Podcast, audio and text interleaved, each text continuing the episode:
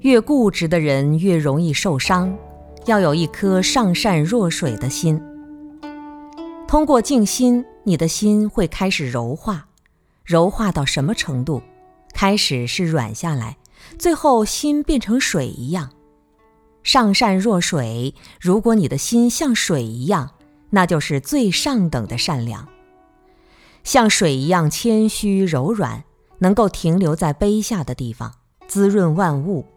所以，刚强的人不会永远占上风。只有真正慈悲的人、有爱心的人，才会受到这个世界众生的崇敬。我们一定要明白，当第六意识妄想的心静下来后，心就开始变得柔顺。心柔软了，身上的病也会消除。现在很多人得癌症，特别是肝癌，一定是他的心太固执了。癌就像石头，刚强难化。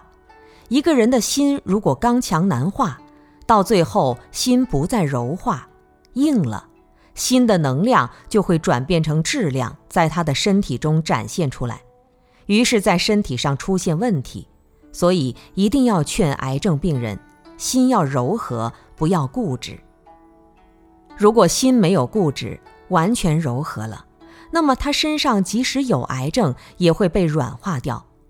所有的病都是由心而生的，但是我们不要看到别人有癌症就说你心太硬了，你不能这样说，因为这样说会伤害他人，而且这只是其中的一个原因。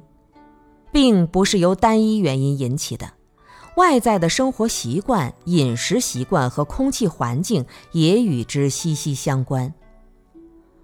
佛法讲缘起，条件是众多的。但是其中心的力量是不可估量的，你可以这样去观察，可以教他让心变得柔软。你能够在心里把自己的妄想慢慢的融化，最后你的心像水一样，甚至比水还要柔软。什么东西比水还柔软？虚空。